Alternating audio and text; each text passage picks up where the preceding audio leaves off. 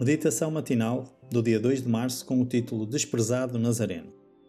O texto base encontra-se em Lucas, no capítulo 17, no versículo 25. Mas primeiro convém que ele padeça muito e seja reprovado por esta geração. A riqueza é um poder com o qual podemos fazer bem ou fazer mal.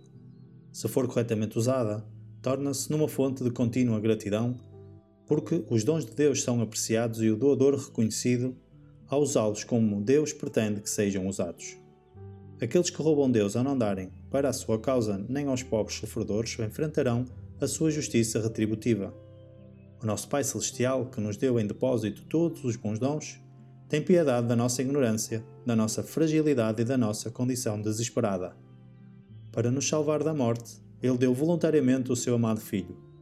Ele pede-nos tudo o que nós consideramos como sendo nosso Negligenciando aos pobres sofredores é negligenciar Cristo, pois ele diz-nos que os pobres são os seus representantes na terra.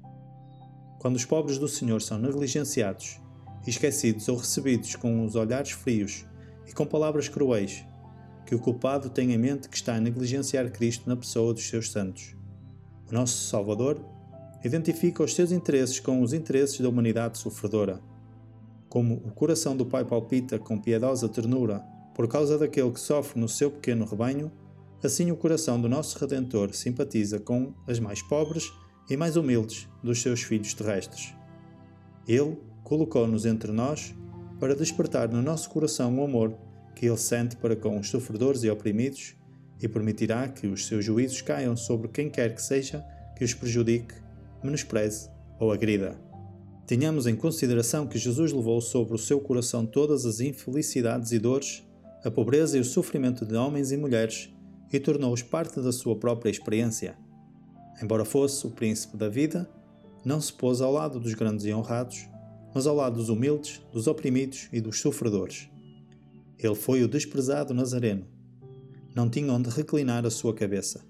Tornou-se pobre por amor a nós, para que, pela sua pobreza, pudéssemos tornar-nos ricos. Agora, ele é o Rei da Glória e caso ele viesse coroado de majestade, milhões iriam render-lhe homenagem. Todos rivalizariam uns com os outros para lhe darem honras. Todos suplicariam para estarem na sua presença. Agora temos a oportunidade de receber Cristo na pessoa dos seus santos. Testimonies for the Church, volume 4, páginas 620 e 621. Para reflexão.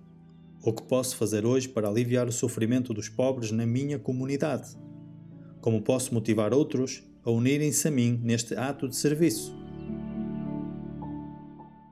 Inspiração Devocional.